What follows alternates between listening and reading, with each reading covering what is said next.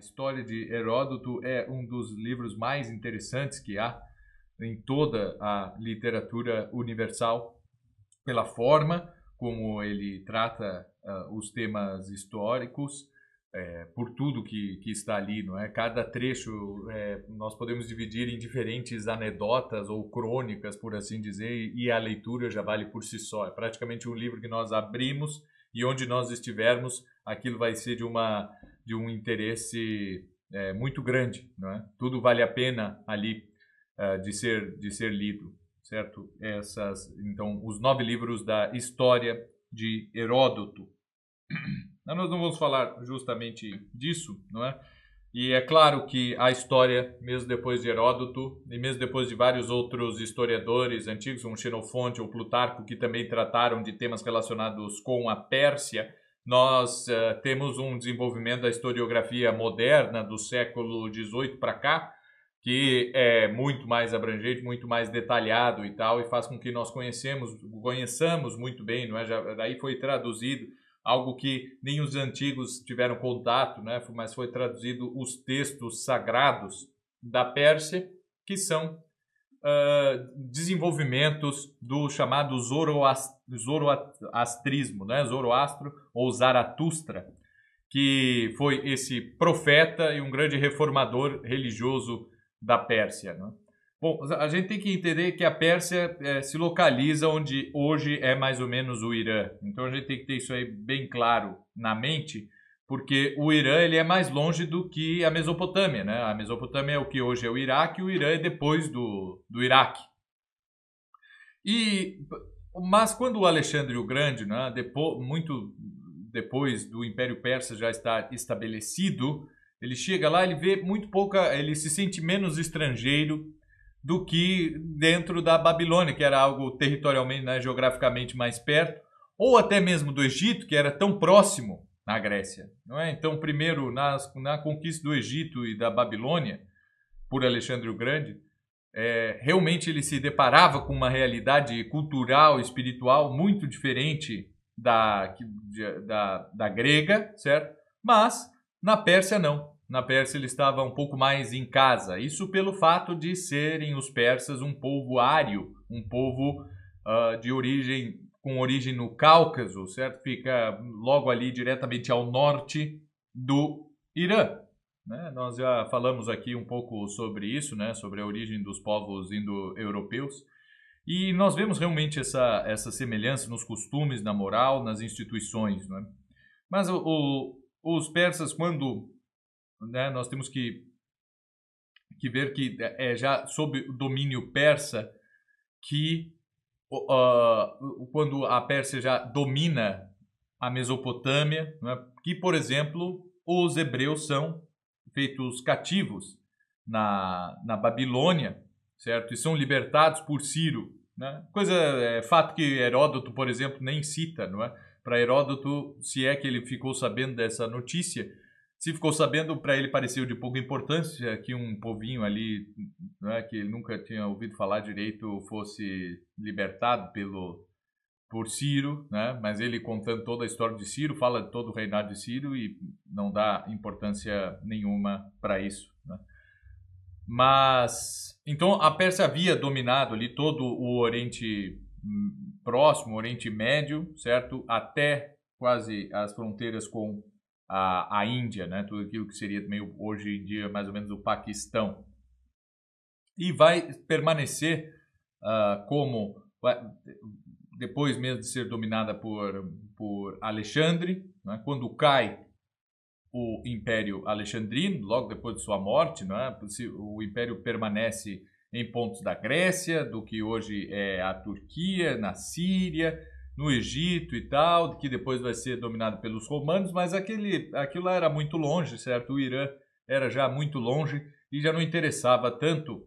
E, e ali se desenvolve uma cultura uh, muito uh, típica e que vai ser uh, fortemente influenciada pela própria filosofia grega, não é? vai acolher muito bem a filosofia grega. E nós podemos dizer que há dois movimentos de expansão das ideias e da filosofia grega. Um que permanece na Grécia e se espalha por todo o mundo falante de grego, não é? que vai ser depois o Império Romano.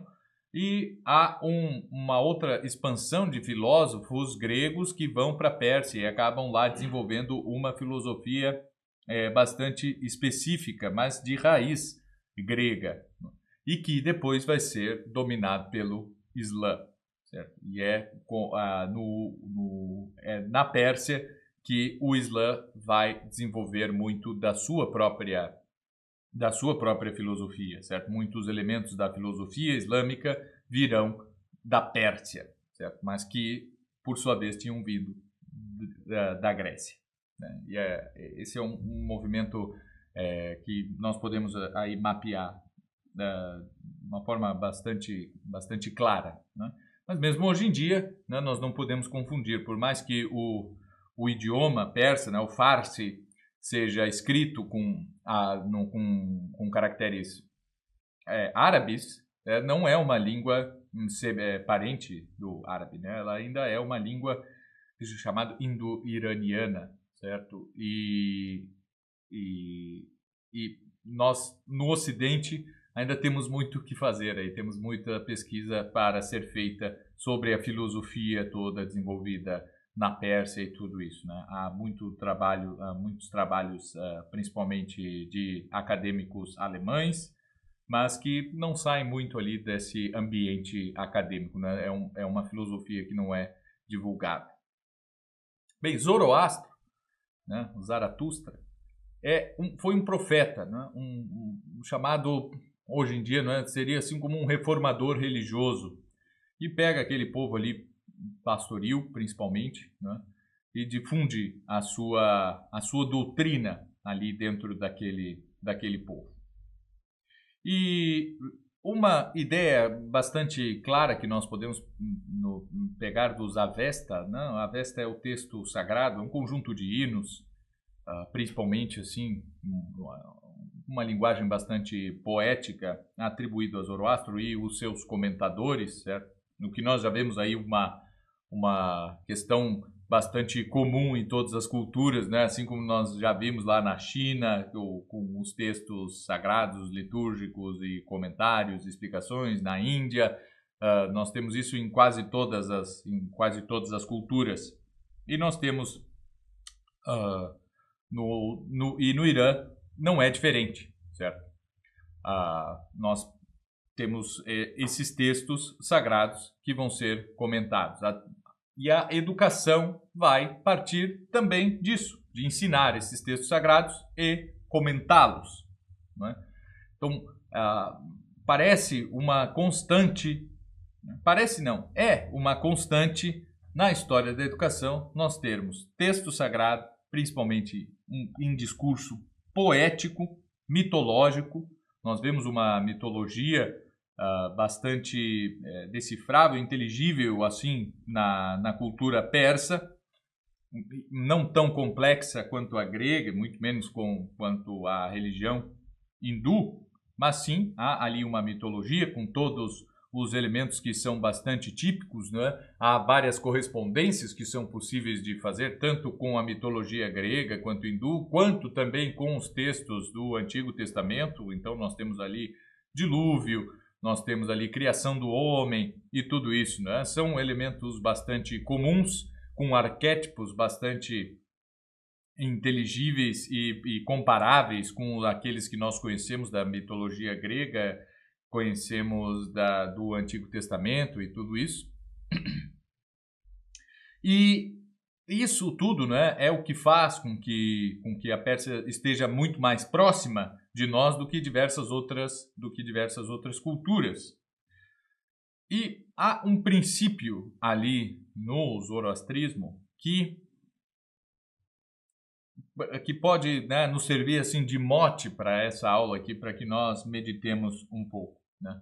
E o princípio é o seguinte: o que rege mais ou menos todo toda aquela, aquela moral expressa pela poesia e pelos, pelos rituais, né, pela ritualística da, do, de Zaratustra, que é o seguinte: né, pensamentos belos,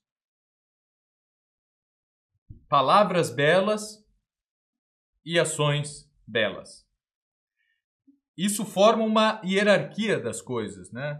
Primeiro pensar, depois falar e em terceiro lugar agir. E forma uma ligação de interdependência, certo? É, na verdade, a expressão mais é, sacra do nosso velho ditado, não é? É preciso pensar antes de falar, né? Pensa antes de falar, pensa antes de agir, não é? O sujeito a gente diz, ah, ele age três vezes depois e depois pensa, certo? E aí dá tudo errado, né? Mas não, isso aí pode parecer algo óbvio, né? Que primeiro tem que ter a concepção das coisas é, certas sobre o que fazer e tal, devo ser prudente, não é? Ou seja, previdente e depois, muito depois, agir. Né?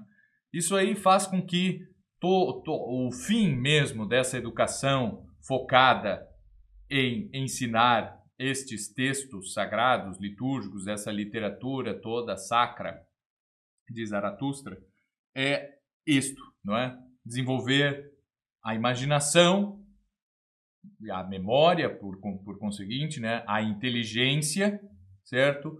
Para depois poder falar a partir daquilo e que as minhas ações sejam um reflexo daquelas minhas palavras. Bom, esse é um princípio uh, que pode ser muito válido para nós, para nós todos, né? e que, que sirva assim de mote, na verdade, para nossa educação inteira. Se nós vamos, né, e, e para que nós tenhamos assim a real causa do porquê fazer as, as coisas, não é? Porque no, afinal nós estamos aí lendo literatura, estamos estudando artes liberais e tudo isso é para poder pensar bem e aí a partir disso falar bem e depois agir bem. Como se não houvesse uma forma de, de pular desse primeiro aspecto do pensamento diretamente para a ação. No meio disso tudo, nós precisamos ter as palavras, certo?